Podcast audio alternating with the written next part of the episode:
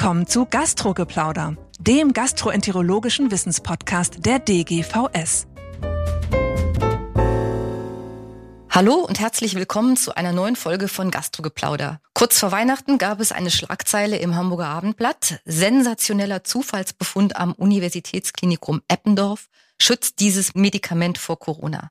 Mein Name ist Petra Lünen und was es mit dieser Schlagzeile auf sich hat, das möchte ich heute gern besprechen mit Professor Ansgar Lose, Direktor der Gastroenterologischen Klinik am UKE und Koordinator des Europäischen Referenznetzwerkes für seltene Lebererkrankungen.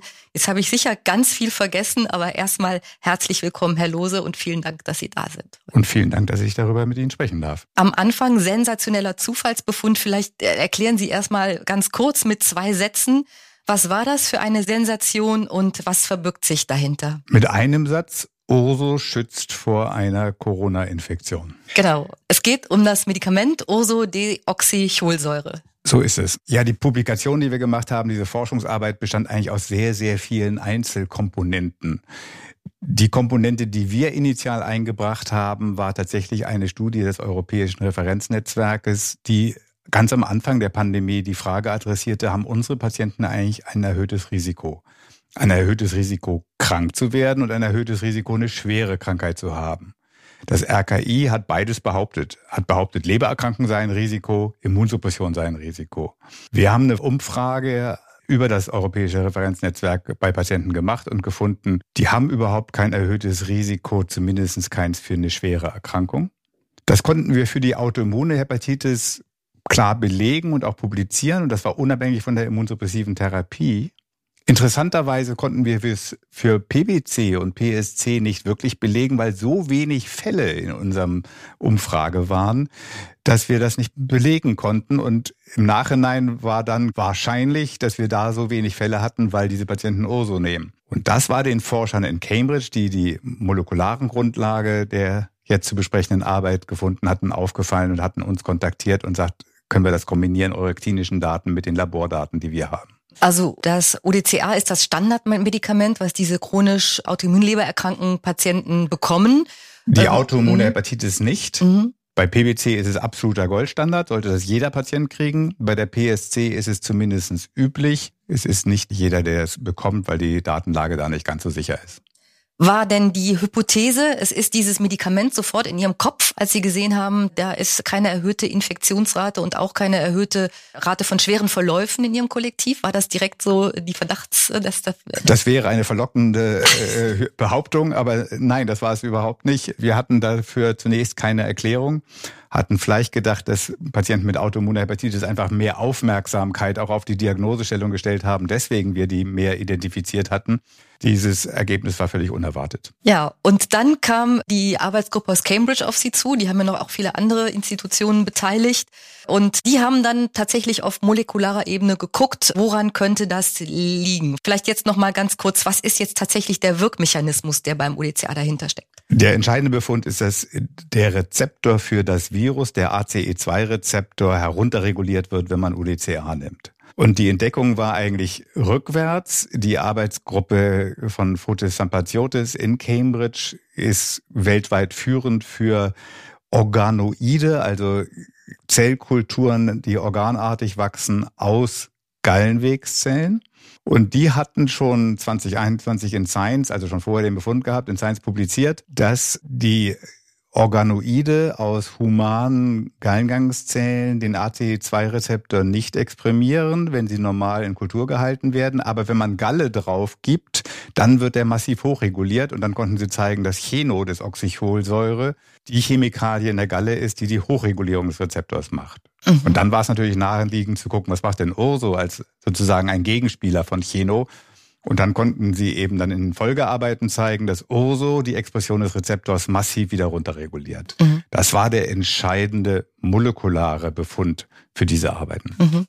Sie haben das schon gesagt, das ist ein unglaublich äh, spannendes Paper. Das liest sich eigentlich wie ein Lehrbuch guter Wissenschaft, muss ich sagen. Die Steps, die die da hintereinander weg gemacht haben, auch in der wahnsinnigen Geschwindigkeit und natürlich auch in einem beschleunigten Publikationsverfahren dann rausgekommen. Das ist ja tatsächlich, also mich hat das sehr beeindruckt.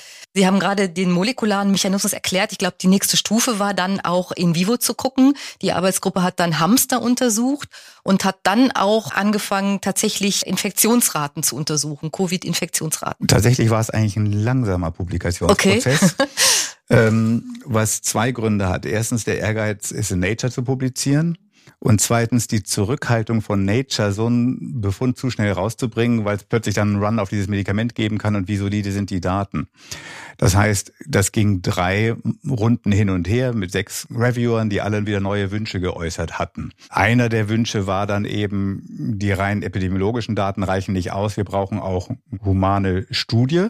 Und das andere war, dass man die Tierexperimente gefordert hatte, also eben Hamsterexperiment, was dann auch gezeigt hat, dass die Infektion bei den Hamstern runterging. Mhm. Eine klinische Studie, das weiß ja jeder von uns, das kriegt man nicht von heute auf morgen. Deswegen war dann die Frage, wie können wir eine klinische Studie möglichst schnell machen?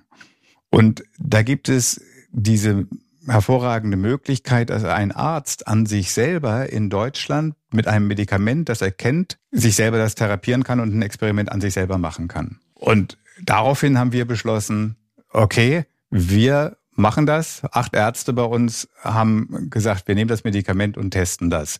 Haben das vorher mit der Ethikkommission besprochen gehabt. Die hat gesagt, ja, das ist völlig okay. Ihr müsst sicher sein, dass ihr wisst, was ihr macht. Und dann ist das in Ordnung.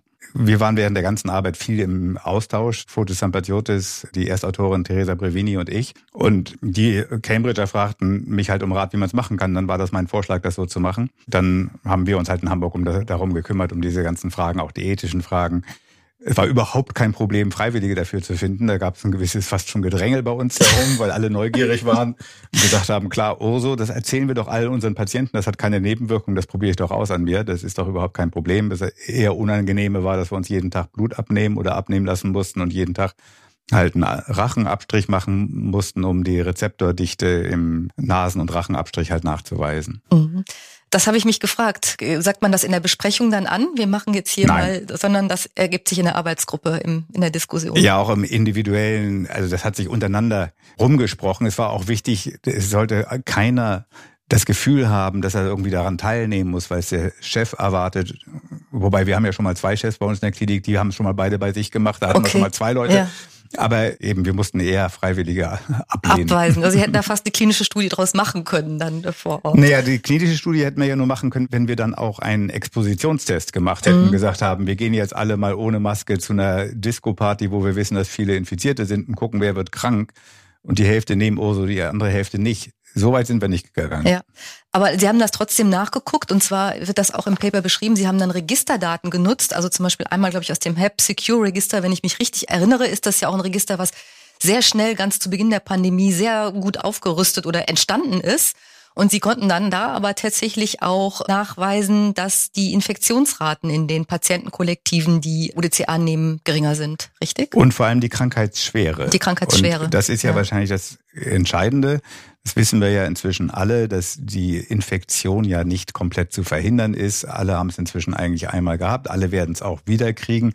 Die Frage ist, wie schwer ist der Verlauf? Und der Verlauf ist offensichtlich milder, wenn man mit einer geringeren Virenzahl infiziert wird, was infektiologisch nicht überraschend ist. Und wenn man durch die Runterregulierung des Rezeptors die Virenzahl, die auf einmal in den Körper eindringen kann, reduzieren kann, dann ist das wirklich ein interessantes Schutzkonzept. Mhm. Das ist ja das erste Mal eigentlich, dass man jetzt ein Medikament gefunden hat, was sozusagen an der Wirtszelle angreift, also den Rezeptor blockiert und damit die Eintrittspforte blockiert. Bisher hatten wir die monoklonalen Antikörper, die sehr diffus wirkenden Virostatika und natürlich die Impfung. Was sind denn jetzt die Vorteile dieses neuen Mechanismus, dieses neuen Weges? Der Hauptvorteil ist, dass es völlig unabhängig von Mutationen ist. Das Virus braucht die Bindung an diesen Rezeptor, um effektiv in die Zelle aufgenommen zu werden. Das heißt, es ist nicht anzunehmen, dass es eine Mutante gibt, die nicht mehr über diesen Rezeptor geht und dann noch trotzdem schwer krankmachend ist. Im Gegenteil, wir wissen, dass viele der Mutanten eher eine stärkere Rezeptorbindung entwickelt haben Und wenn wir dann die Rezeptorexpression reduzieren, wirkt das eben gegen alle Mutanten, die wir bisher kennen und wahrscheinlich eben auch alle, die sich in Zukunft entwickeln werden. Das macht es sehr, sehr elegant. Die monoklonalen Antikörper, die Impfungen haben die Gefahr, dass sie irgendwann ihre Wirksamkeit gegen neue Mutationen verlieren. So ein Prinzip würde seine Wirksamkeit nicht verlieren. Also variantenunabhängig, dann haben Sie eben beschrieben, es ist auch nebenwirkungsarm. Ja, das ist auch nochmal eine bescheiden machende Überraschung bei dieser Studie. Wir haben über Jahrzehnte unseren Patienten, denen wir UDCA verordnet haben, gesagt, das ist ein nebenwirkungsfreies Medikament. Das ist eigentlich eine körpereigene Gallensäure. Die haben sie aber nur in ganz geringer Menge in ihrer Galle und wir geben ihnen ein bisschen mehr davon, weil das weniger toxisch ist und dadurch wird ihre Erkrankung besser. Ansonsten hat das keine Nebenwirkung. Allenfalls, wenn das Medikament nicht komplett im Dünndarm aufgenommen wird und dadurch in den Dickdarm auch vordringen kann, kann es eine chologene Diarrhoe, also ein bisschen Durchfall machen. Andere Nebenwirkungen hatten wir immer behauptet, habe das Medikament nicht. Und jetzt finden wir hier eine deutliche Nebenwirkung. Mhm. Eine positive, eine erfreuliche. Mhm. Aber mhm. ganz klar ist das eine Nebenwirkung des Medikamentes, die wir bisher nicht kannten. Mhm. Beeinflusst das Ihr praktisches Verhalten mit Ihren Patienten? Also das ist natürlich jetzt für diese Indikation nicht zugelassen. Insofern, wie man das klinisch anwendet, ist nochmal ein Punkt, den wir noch besprechen müssen. Aber klinische Bedenken hätte ich jetzt überhaupt nicht, denn das ist ja ein Medikament, was wir jetzt schon seit Jahrzehnten millionenfach auch wenn das seltene Lebererkrankungen sind, ist es ja nicht so selten und es ist eine weltweit verbreitete Erkrankung PBC und auch PSC millionenfach gegeben worden ist, ohne dass wir irgendwelche negativen Nebenwirkungen bisher gekannt haben. Also gibt es jetzt auch keinen Grund, da besonders zurückhaltend zu sein. Man muss ja auch noch dazu sagen, die PBC und PSC-Patienten nehmen das über Jahrzehnte. Während diesen Schutz könnte man ja auch gezielt anwenden. Sie sind ja eine vulnerable Gruppe. Die Impfung würde man ja trotzdem weiterempfehlen, auch für diese Gruppe. Unbedingt. Oder? Nein, nein, mhm. die, die, die mhm. Impfung ist ja davon unabhängig. Aber warum mhm. glauben Sie, es ist eine vulnerable Gruppe? Die einzigen Daten, die es gibt für vulnerable Gruppe bei Leberpatienten sind fortgeschrittene Leberzirrhosen. Mhm. Selbst die Child-A-Patienten haben kein äh, wesentlich erhöhtes Risiko, was erstaunlich ist, weil sie eigentlich für bakterielle Infektionen ja ein deutlich erhöhtes mhm. Risiko mhm. haben. Also da haben wir das Risiko einfach deutlich überschätzt. Mhm. Das heißt jetzt außerhalb äh, dieser speziellen Patientengruppen, für wen würde denn jetzt, wenn Studien das nochmal bestätigen, so eine UDCA-Prophylaxe in Frage kommen? Wer könnte davon profitieren? Also die gute Verträglichkeit würde es erlauben, da relativ großzügig zu sein. Und man könnte sich ganz besonders vorstellen, dass zum Beispiel diejenigen, die auf eine Impfung schlecht oder gar nicht ansprechen, zum Beispiel äh, hochimmunsupprimierte Transplantationspatienten, aber insbesondere auch Patienten nach Rituximab oder anderer B-Zelltherapie oder Knochenmarkstransplantierte Patienten, die äh, auch Immundefiziente, die keine normalen Immunglobuline machen können, die also deswegen einen schlechteren Impfschutz und auch einen schlechteren Schutz nach durchgemachter Infektion haben, dass die hiermit einen zusätzlichen Schutz kriegen könnten also zusätzlich zu zum Beispiel auch Masken tragen. Das lässt sich ja beliebig kombinieren. Und man könnte es eben auch gezielt einsetzen. Man könnte sagen, und ehrlich gesagt habe ich das bei mir selber auch schon gemacht, wenn ich auf einen internationalen Kongress fliege und da viele Leute treffe, enge Kontakte habe und auch wirklich nicht gerade unbedingt jetzt irgendwo in der Welt die Infektion haben will, dann kann ich für die Woche das Medikament nehmen. Die Wirkung entwickelt sich innerhalb von wenigen Stunden und die Wirkung hört auf nach ein, zwei Tagen nach Absetzen des Medikamentes, kann ich es gezielt für solche Anlässe nehmen, aber auch zum 90. Geburtstag oder eine Familienfeier oder sowas. Und ich würde noch gerne mal einmal auf den Punkt zurückkommen. Das Medikament selbst ist ja, da kann man ja nicht mehr viel Geld dran verdienen als Industrie. Wird es denn da jetzt klinische Studien, sind die denkbar möglich? Gibt es da Interesse? Laufen die? Also wie, ist, wie schätzen Sie das ein oder wie ist da die Lage? Ich habe relativ früh eine bekannte Firma, die dieses Medikament herstellt, kontaktiert und vorgeschlagen, so eine Studie zu machen. Und dann hat man gesagt, da ist kein Patentschutz, das interessiert uns nicht. Und das ist die große Sorge, das ist ein Teil unseres generellen Problems in der Biomedizin, dass das, was sich finanziell nicht lohnt, dann auch nicht klinisch weiterentwickelt wird. Das ist sehr schade. Das wäre was, wo man gerne hätte, dass dann öffentliche Gelder zur Verfügung stünden, um sowas zu entwickeln und verfügbar zu machen. Wenn man bedenkt, was für Gelder alles ausgegeben wurden im Rahmen der Pandemie für sehr fragliche Schutzmaßnahmen, dann wäre es eigentlich sehr naheliegend, sowas zu machen. Aber wir haben leider diese Strukturen nicht. Mhm. Ob jetzt, wo die Daten öffentlich sind mhm. und alle das lesen können, vielleicht doch Firmen irgendwo in der Welt sagen, Mensch, da springe ich drauf, mhm. das ist ein frei verfügbares Medikament da versuche ich auch eine Zulassung für zu kriegen. Das weiß ich leider nicht. Mhm. Wobei man ja auch umgekehrt denken könnte, es ist ein billiges, preiswertes Medikament. Also es ist vor allem in der großen globalen Breite einsetzbar und vielleicht auch gerade in Ländern, wo eben monoklonale Antikörper oder Impfungen nicht so gut oder so viel verfügbar sind. Und da, da bestehen ja dann doch wieder auch Märkte, die interessant sind. Das ist richtig. Es ist nicht so wahnsinnig billig. Es ist billig natürlich im Vergleich zu diesen ganzen Paxlovid und monoklonalen Antikörpern und all diesen anderen Medikamenten ist es spottbillig. Aber der Herstellungsprozess ist nicht so völlig banal. Also das, es ist jetzt kein Cent-Medikament. Mhm. Ich habe noch eine letzte Frage und zwar dieser neue Wirkmechanismus. Gibt es da jetzt nur das UDCA in der Pipeline? Das ist ja insgesamt ein interessantes Feld. Wie schätzen Sie dann das Potenzial dieses grundsätzlichen Mechanismus also ich schütze über den Wirt, ich mache eine Prophylaxe über den Wirt. Wie schätzen Sie das Potenzial dieses Mechanismus für die Zukunft ein? Werden wir da noch weitere Dinge sehen? Ich glaube, das ist ein ganz, ganz wichtiger Mechanismus. Es gibt übrigens auch andere nicht patentgeschützte Substanzen, die diesen Rezeptor runterregulieren die äh, verfügbar sind. Aber wir haben ja ein ähnliches Wirkprinzip mit dem Bulevirtide, also mit dem Blocker äh, des Rezeptors für das Hepatitis B-Virus von dem wir inzwischen wissen, dass es insbesondere auch bei der Delta-Hepatitis ein wirksames Medikament ist, was jetzt eine Zulassung hat. Also die Wirtszelle als Zielstruktur für antiinfektive Strategien, ich glaube, da werden wir in den nächsten Jahren und Jahrzehnten noch viel sehen. Mhm. Gerade bei Virusinfektionen ist das ein attraktiver Weg, weil es eben eigentlich immer ein oder zwei spezifische Entry-Mechanisms gibt, wie das Virus in die Zelle reinkommt, die man potenziell blockieren kann oder eben auch nur Passagier blockieren kann. Mhm. Der letzte Selbstversuch, über den wir hier berichtet haben, und das ist ja das wirklich Besondere an dieser Berichterstattung auch, war der von Barry Marshall und der Helicobacter-Infektion, 40. Geburtstag dieses Jahr. Vielleicht zum Abschluss, Take-Home-Message an die jungen Wissenschaftler. Wann ist der Selbstversuch indiziert? Ja, und es ist natürlich gleichzeitig auch an Vorsicht zu mahnen, dass man Selbstversuche nicht übertreibt. Helicobacter kann man noch äh, rechtfertigen, aber wenn man die ersten Herzkatheterversuche und sich selbst so betrachtet, dann gibt es zu Recht dort auch äh, Regeln, die einen zurückhaltend machen. Neben der Rücksprache mit der Ethikkommission halte ich es für absolut zwingend, dass man das im Kollegenkreis auch offen bespricht, dass das nicht ist, was man im stillen Kämmerlein vor sich hin machen sollte.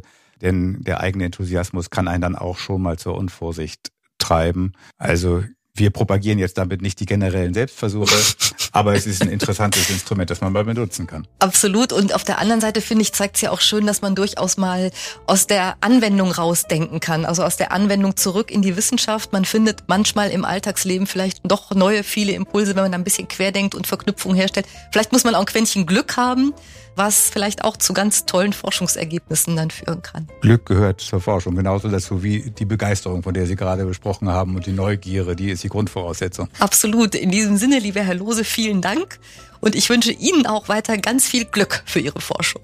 Vielen Dank. Tschüss, bis zum nächsten Mal. Das war Gastrogeplauder, der gastroenterologische Wissenspodcast der DGVS. Alle Informationen und Links zur Folge finden Sie in den Show Notes und unter dgvs.de slash podcast. Haben Sie Feedback oder Fragen zur Folge oder möchten Sie ein Thema vorschlagen, dann schreiben Sie uns an podcast.dgvs.de. Vielen Dank fürs Zuhören und bis zum nächsten Mal bei Gastrogeplauder.